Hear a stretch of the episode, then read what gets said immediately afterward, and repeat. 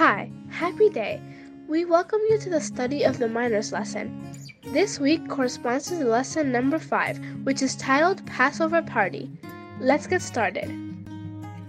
The power text is on Deuteronomy chapter 16, verse 11. It says, And rejoice before the Lord your God at the place he will choose as the dwelling for his name. You, your sons and daughters, your male and female servants, the Levites in your towns, and the foreigners, the fatherless, and the widows living among you. Deuteronomy 16:11. The PowerPoint is God calls us to worship Him joyfully with our church family. Worship. We worship God whose presence changes us.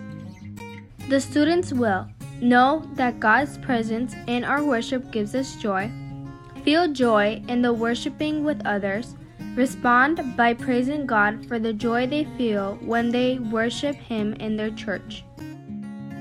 Before starting our study, we invite you to have a moment of prayer. Our Father who art in heaven, we thank you because you came to die for us and you have taught us so that we can be together one day. In Jesus' name we pray, Amen. After Hezekiah restores services in the temple, he invites all the people of Israel to come to Jerusalem and celebrate the Passover together. The king prays for the people and encourages the praises. There is great rejoicing and much singing of praises to God. This is a lesson about worship. We can actively participate in our church service. It can be a time of rejoicing and praise to God with our fellow believers. Have you ever attended a week long camp meeting? Interesting speakers and meaningful meetings take place. You see old friends, learn new songs, and discover new things about God. Hezekiah invites his kingdom to a sort of camp meeting where a revival among his people takes place. There's a strange but interesting thing about humans. Unless we involve more than one of our senses in remembering an event, we tend to forget. Can you remember your fourth birthday without the help of pictures?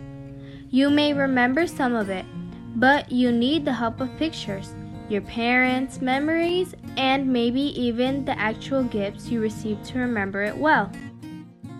That's how it was with the people of King Hezekiah's time. Their ancestors had all lived through slavery under the Pharaoh.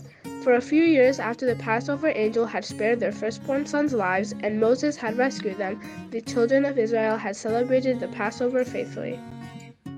But with the temple having been shut down for many years and the worship of idols becoming so common, they had forgotten the exciting story of the Passover. King Hezekiah wanted them to remember God's rescue again. It had been a month since the temple reopened, and everyone was invited to renew their love for God and remember Him. They would use more than one of their senses they would hear the story, eat special food, light special candles, sing, and visit together during a special week long celebration that resembled a camp meeting. Can you imagine what some of the people must have said when the messengers came to their town? Picture a main city street with people walking here and there in clusters, and donkeys and camels pushing their way through the crowd. A lone trumpeter lifts his bronze instrument toward the sky and blows a short melody the people recognize as news from the king. Suddenly, the crowd stop walking and the street is hushed. The king's messenger steps up beside the trumpeter and holds a written parchment that displays the king's seal. He reads from it about the coming Passover feast in Jerusalem. All are invited to worship God in the way their ancestors did.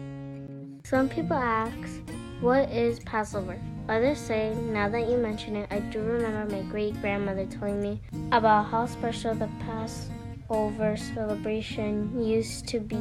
Her family celebrated it every year. let's respond to the king's invitation to go to Jerusalem to see this for ourselves. On the appointed day, a huge crowd of people entered Jerusalem for the Passover. They must have found places to stay in the inns and stables around town. Perhaps townspeople even opened up their homes to some of the guests.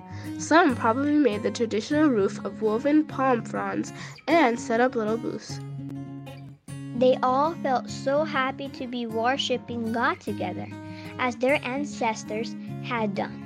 At the end of the week, everyone was having such a good time that they didn't want to go home. They extended the gathering for one more week and continue to celebrate God with great joy. And all the sacrifices and feasts included 2,000 young bulls and 17,000 sheep and goats. The Bible says, There was great joy in Jerusalem for since the days of Solomon, son of David, king of Israel, there had been nothing like this in Jerusalem. 2 Chronicles 30 26. There's a formula for meaningful worship in this story. Have you figured it out? When you worship God with all your heart, give Him your best, and spend time with others praising Him. God's presence fills your heart with joy unspeakable. Don't forget to study and learn the power text. And rejoice before the Lord your God at the place he will choose as a dwelling for his name. You, your sons and daughters, your male and female servants, the Levites in your towns, and the foreigners, the fatherless, and the widows living among you. Deuteronomy 60 11. We prepare activities so that you can review this lesson. You can find them in the description of this video. Leave us a little message in the comments section and tell us if you like the activities. We invite you to subscribe to the channel, ring the bell to activate the notifications, and share this video on your social networks. May God bless you and keep you safe.